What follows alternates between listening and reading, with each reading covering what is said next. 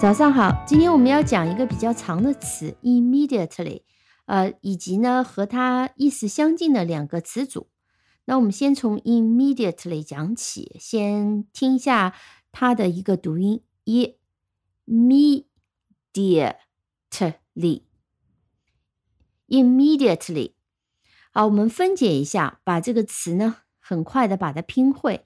那它的音节呢，一共是四个音节。那最后是 li 啊，前面是 immediate，immediate 同时也是做形容词。我们先来拼 immediate，i m 一个音节，M，ME，did D I A T E，如果 Diat 放在呃重音的话，它其实应该读成 diate，因为后面的。呃，t e e 是一个不发音的 e，那么这个 a 就读成它的原来的字母的音 a，immediately。但是现在重音是在第二音节 me，所以它的读读音是 diet，而不是 diet，是 diet。immediately，i m m e d i。a t e，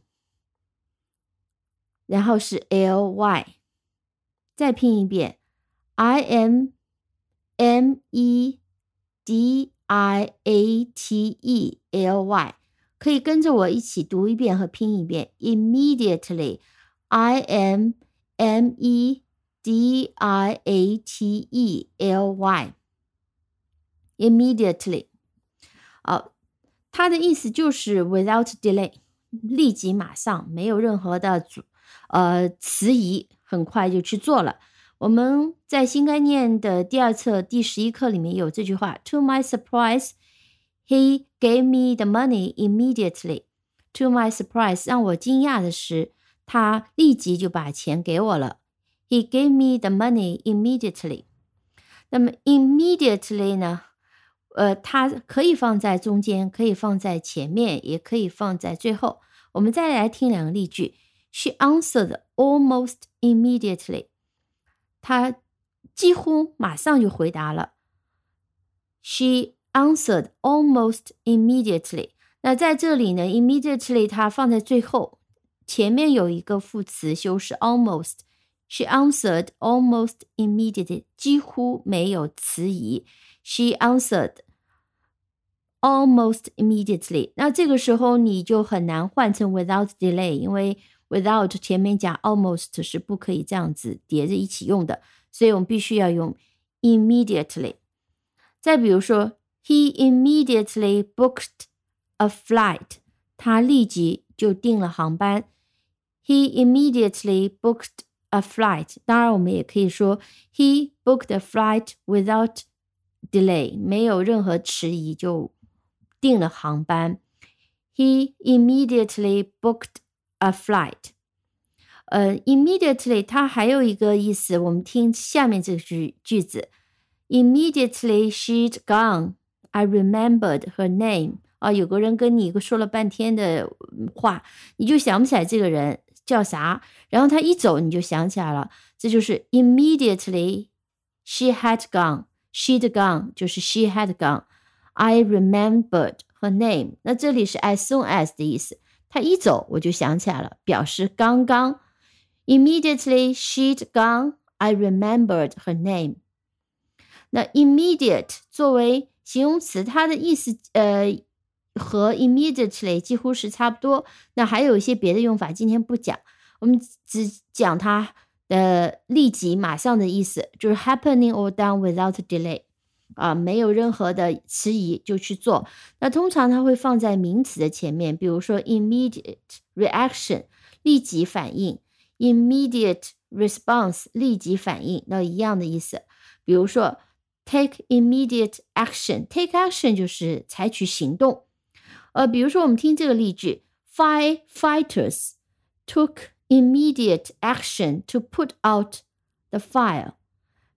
啊，小区着火着火了，那么救火人员来了，他们立即就采取了行动，把火给灭了。Firefighters took immediate action to put out the fire。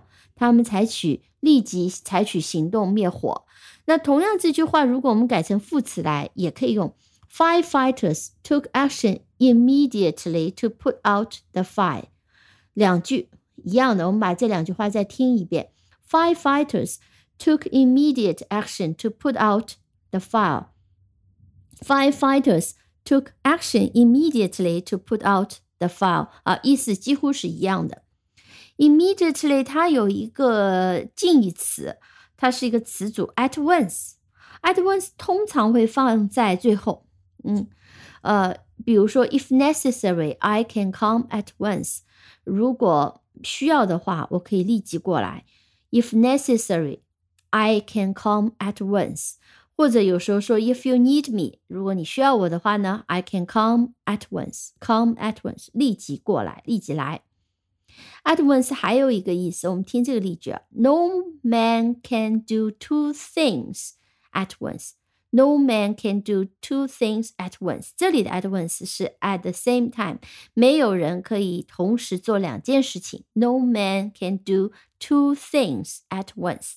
At once 在这里就是 at the same time，同时的意思，而不是立即的意思。呃，还有一个词组可以介绍一下，它有时候也是和 immediately 它的意思是一样的。比如说很简单的这句话，do it right now，我们可以讲 do it at once，do it immediately。但是当作为命令的时候，祈使句的时候，常常用 do it right now，啊，听上去更顺耳，更容易读出这种。马上命令人家马上做的意味，所以在这里 do it right now，它的意思就是立即的意思，和 immediately 意思一样。那 right now 也有一个意思是现在、目前、当下啊，at this moment。比如说 ，He's not in the office right now，他现在不在办公室。He is not in the office right now。Immediate 词虽然比较长，但是分音节来拼写的话，很容易记住。I M M E。D I A T E L Y immediately。那记住这两个例句：Firefighters took action immediately to put out the fire. Firefighters took immediate action to put out the fire. At once. If necessary, I can come at once. No one can do two things at once. Do it right now. He's not in the office right now。好，记住这些例句，那就基本掌握了 immediately、at once 和 right now 的用法。好的，今天我们先讲到这里，感谢收听，我们下期再见。 如果你喜欢这个节目呢，欢迎订阅收藏，也欢迎把这个节目、这个专辑分享给你的朋友。